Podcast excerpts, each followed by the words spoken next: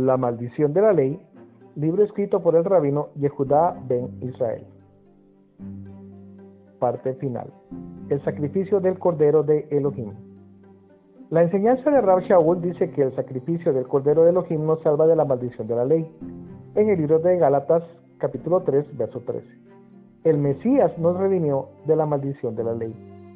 Pero como lo dijimos anteriormente, no es como muchos creen que el Mesías nos salvó de la ley, sino de la maldición de ella, la imposibilidad de vivirla, de obedecerla, de caminar en los caminos de la justicia divina. Esto por medio del quebrantamiento del corazón del pecador, para arrepentimiento y una transformación completa de la naturaleza del alma. De esa manera Elohim circuncida nuestro corazón y entonces la imposibilidad de obedecer desaparece y la obediencia aparece solo como una manifestación de ese cambio de naturaleza.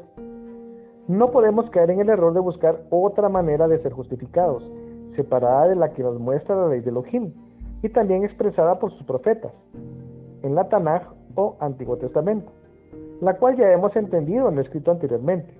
Recordemos que la ley misma fue la base de enseñanza de Yeshua y sus discípulos. Hechos 24, versículo 14. Pero esto admito ante ti, que según el camino que ellos llaman secta, yo sirvo al Elohim de mis padres, creyendo todo lo que es conforme a la ley y que está escrito en los profetas. Hechos 22:12.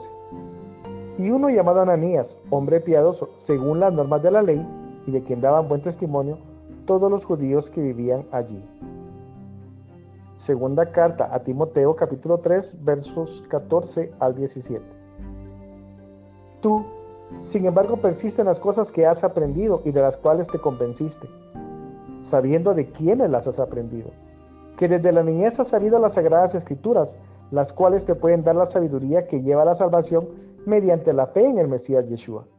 Toda escritura es inspirada por Elohim y útil para enseñar, para aprender, para corregir, para instruir en justicia, a fin de que el hombre de Elohim sea perfecto, equipado para toda buena obra. Y sabemos que las únicas escrituras en las que se pudo, en las que pudo ser educado Timoteo de niño son la ley y los profetas. Y Pablo le recomienda que persista en lo que ha aprendido de ellas, para no caer en la mentira y permanecer en la sana doctrina. Ley que le da sabiduría para alcanzar la salvación, que es mediante la fe, que es en el Mesías. Y esto es porque si no conozco la ley y los profetas, no podré entender cómo el sacrificio del Mesías opera, ya que el mismo estaba profetizado por la ley y los profetas. Sin este conocimiento cualquiera puede torcer la sana doctrina y, gobernado por su egoísmo y falta de humildad, crear una nueva religión intentando establecer su propia justicia, por no aceptar la justicia divina, como lo explicamos anteriormente en el libro de Juan capítulo 5, verso 46. Porque si creyerais a Moshe, me creeríais a mí, porque de mí escribió él. Lo que hemos aprendido hasta aquí es que el hombre no puede servir a Elohim sin que antes Elohim lo limpie a él, circuncide su corazón y cambie su naturaleza malvada, como lo hizo con el profeta Yeshayahu o Isaías. Isaías capítulo 6, versos 6 al 7. Entonces voló hacia mí uno de los serafines con un carbón encendido en su mano que había tomado del altar con las tenazas.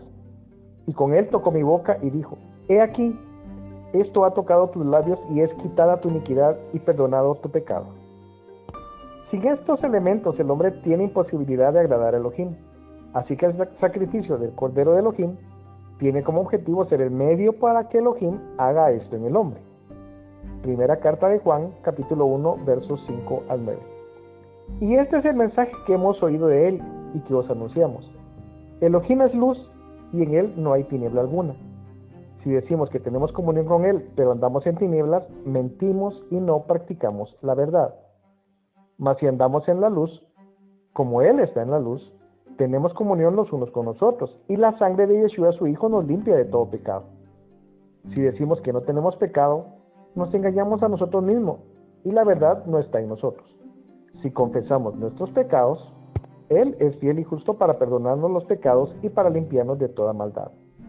Ahora bien, es imposible que Elohim opere en el corazón del hombre por medio de la sangre del Mesías y que este hombre siga siendo un pecador.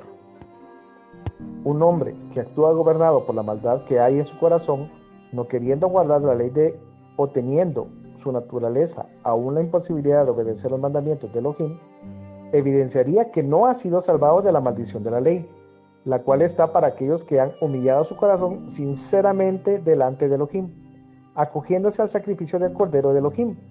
Por eso Yeshua dijo en el libro de Juan capítulo 8 versos 34 al 36.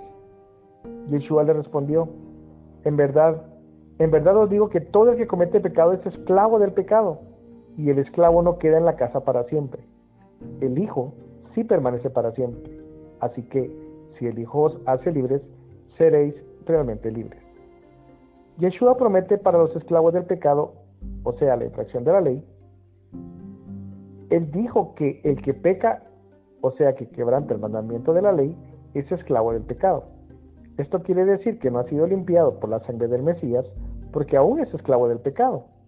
Porque una vez que Yeshua lo libere, será libre del pecado, o sea, la infracción de la ley, libre de esa maldad que reina en el corazón del hombre, que lo lleva al pecado, esto es realmente sencillo.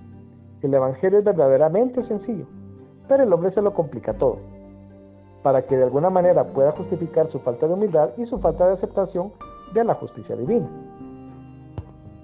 Estimado lector, Elohim te ama, pero no creas a las palabras mentirosas que te dicen que te ama tal y como eres, un pecador malvado que viola la ley de Elohim porque eso es mentira.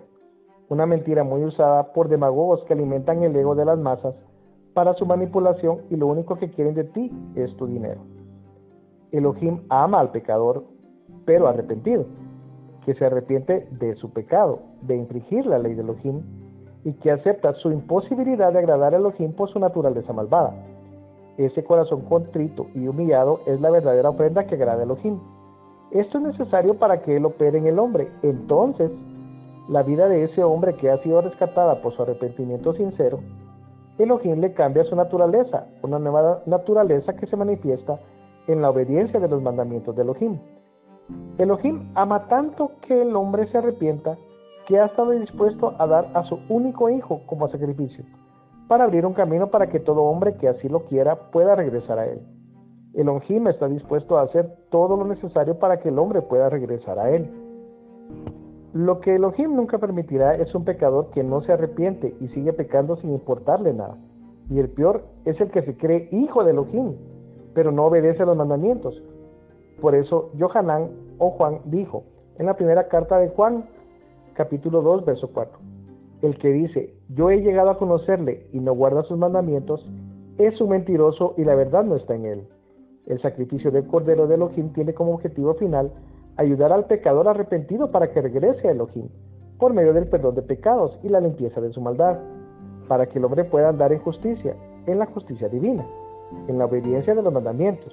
Cuando esto es una realidad en un hombre, esto no puede seguir pecando, porque esto es contra su nueva naturaleza. Si éste sigue pecando, es que Elohim no ha operado en él. Quiero terminar ese estudio con las palabras del discípulo de Yeshua, llamado Juan, quien explicó magistralmente lo que yo estoy tratando de explicar. Y si yo lo trato de explicar es porque, aunque Juan lo escribió claro, las personas que lo leen no quieren entenderlo.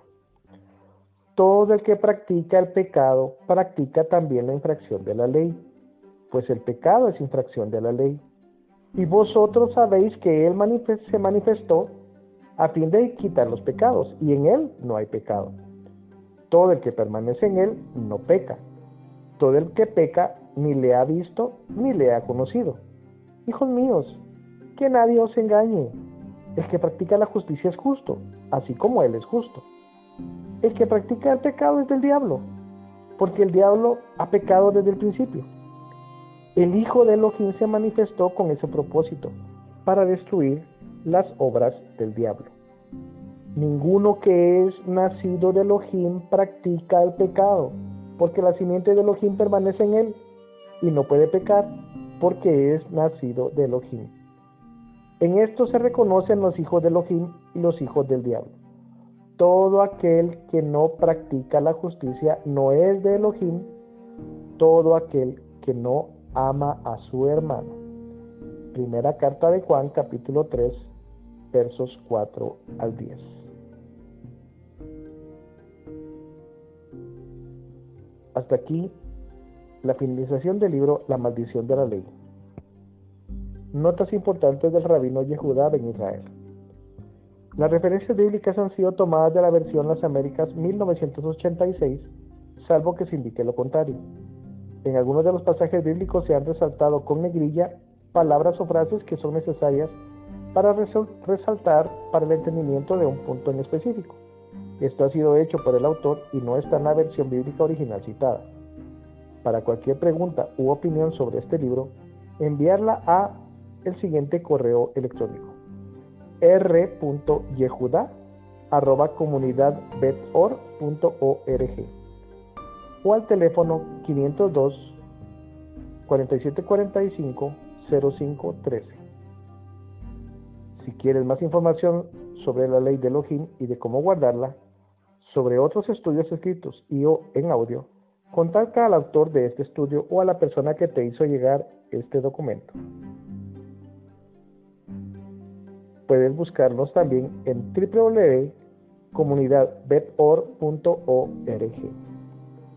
Bendiciones.